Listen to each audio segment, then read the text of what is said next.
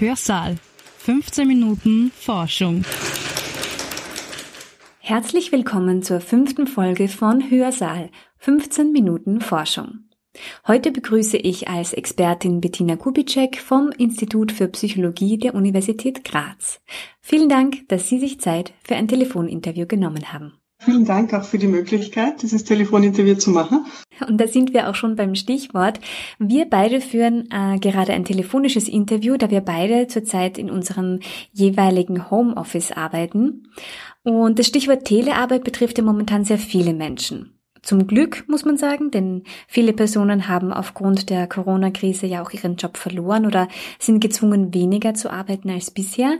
Äh, viele Menschen sind aber auch derzeit im Homeoffice und den Alltag im Büro zu Hause erlebt sicherlich jeder und jede ein bisschen anders. Sie erforschen als Psychologin unter anderem die Auswirkungen von flexibler Arbeit.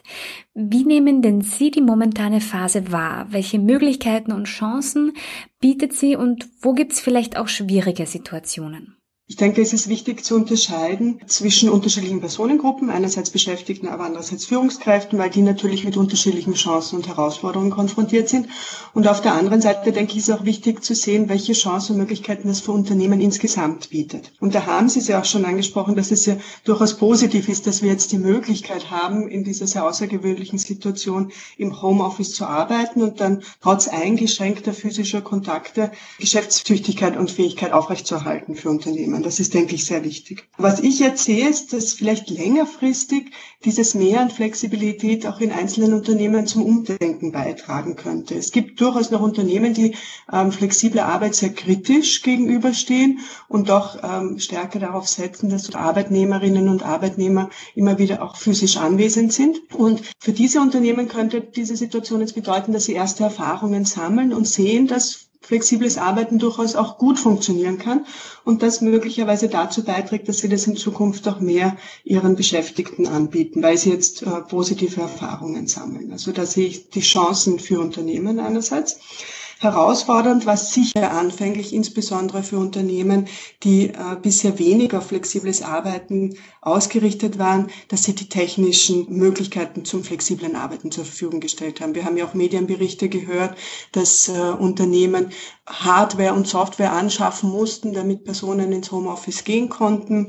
Hier waren sicher auch sehr flexible Lösungen notwendig, dass man nicht nur mit äh, Firmen äh, Laptops äh, arbeitet, sondern möglicherweise auch mit den eigenen Geräten zu Hause arbeitet, was sicherlich eine Umstellung ist und auch in Bezug auf die Sicherheit ähm, eine Herausforderung für Unternehmen war. Aber ich denke, und das zeigen jetzt auch ähm, eine Studie, die wir aktuell durchführen, dass die, diese technischen Probleme doch relativ rasch überwunden werden konnten oder zumindest verringert werden konnten. Und dann, denke ich, ist auch noch eine Herausforderung für Unternehmen, dass sie ja als Arbeitgeber für die Gesundheit und Sicherheit ihrer Beschäftigten verantwortlich sind. Und das ist natürlich im Homeoffice etwas schwieriger zu gewährleisten. In einem Büro kann man ergonomisch gut ausgerichtete Arbeitsplätze zur Verfügung stellen. Man kann entsprechende Arbeitsgeräte, große Bildschirme zur Verfügung stellen. Das ist im Homeoffice natürlich in zu kurzer Zeit nicht möglich. Und da ist es sicher aktuell eine Herausforderung, hier auch mehr Eigenverantwortung an die Beschäftigten abzugeben, dass sie dafür sorgen, dass sie einen guten Arbeitsplatz haben und die Arbeit entsprechend ergonomisch, aber auch ja, sicher ausführen können. Mhm.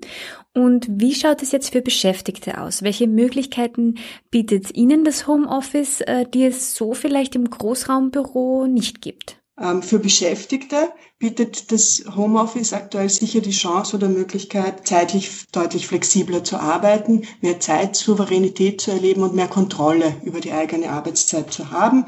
Zudem fallen möglicherweise häufig auch lange Pendelzeiten weg, wodurch man wiederum Zeit gewinnt, die man selbst einteilen kann. Man hat die Möglichkeit, zwischen Arbeit und anderen Aktivitäten selbstbestimmter zu wechseln. Das heißt, es muss nicht so sein, dass man durchgängig acht Stunden arbeitet mit einer Mittagspause, sondern dass man sich den Arbeitstag etwas anders einteilt und auf ähm, die eigenen Bedürfnisse, wann Arbeit gut ausgeführt werden kann, besser eingehen kann. Man hat auch mehr Kontrolle darüber, wie sehr man mit den Kollegen, Kolleginnen verbunden ist. Man hat Vielleicht auch die Möglichkeit, Unterbrechungen zu reduzieren, in denen man sagt, jetzt ist eine Zeit, in der ich konzentriert arbeite, jetzt lasse ich mich nicht durch elektronische Medien stören. Diese Kontrolle hat man im Büro weniger, weil ja doch immer jemand vorbeikommen kann und es dann zu Unterbrechungen oder Störungen kommen kann.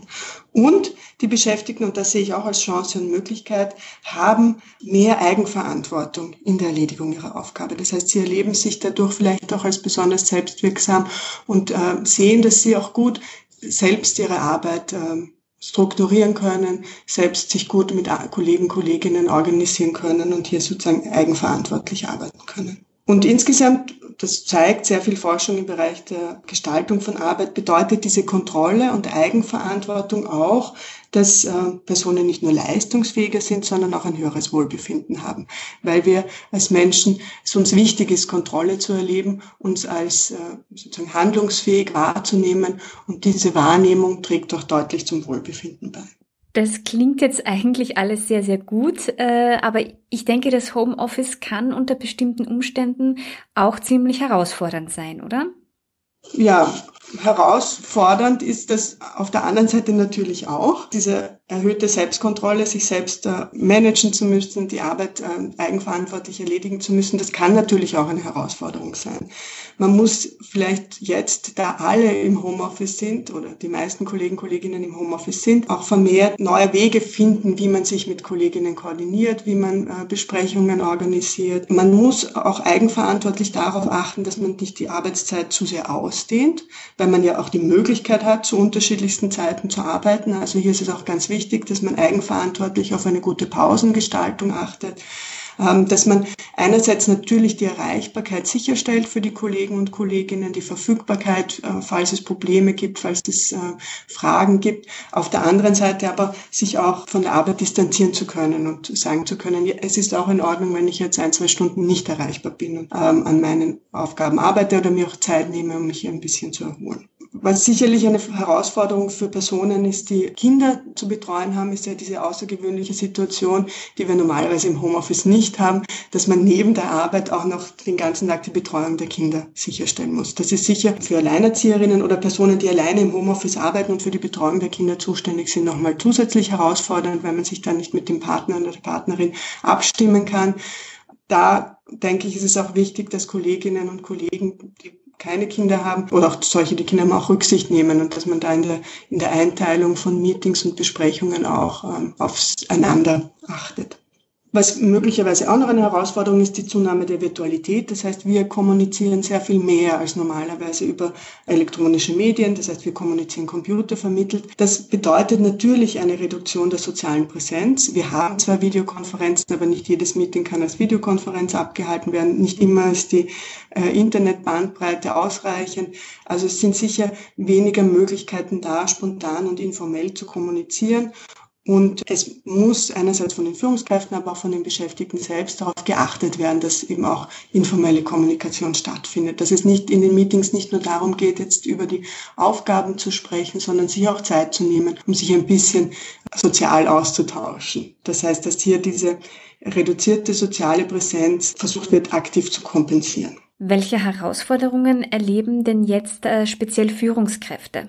Herausforderungen, die von Führungskräften wahrgenommen werden, insbesondere wenn Organisationen noch nicht auf flexibles Arbeiten gesetzt haben, ist, dass sie das Gefühl haben, dass sie weniger Kontrolle haben, dadurch, dass die Arbeitsaktivitäten der Beschäftigten an einem anderen Ort ausgeführt werden.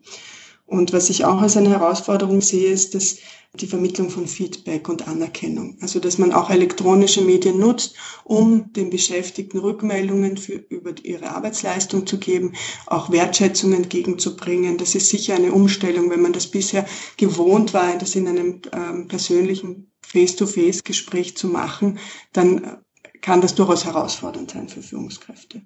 Und was auch eine Herausforderung ist, denke ich, ist die Signale zu erkennen, falls Mitarbeiterinnen Probleme haben.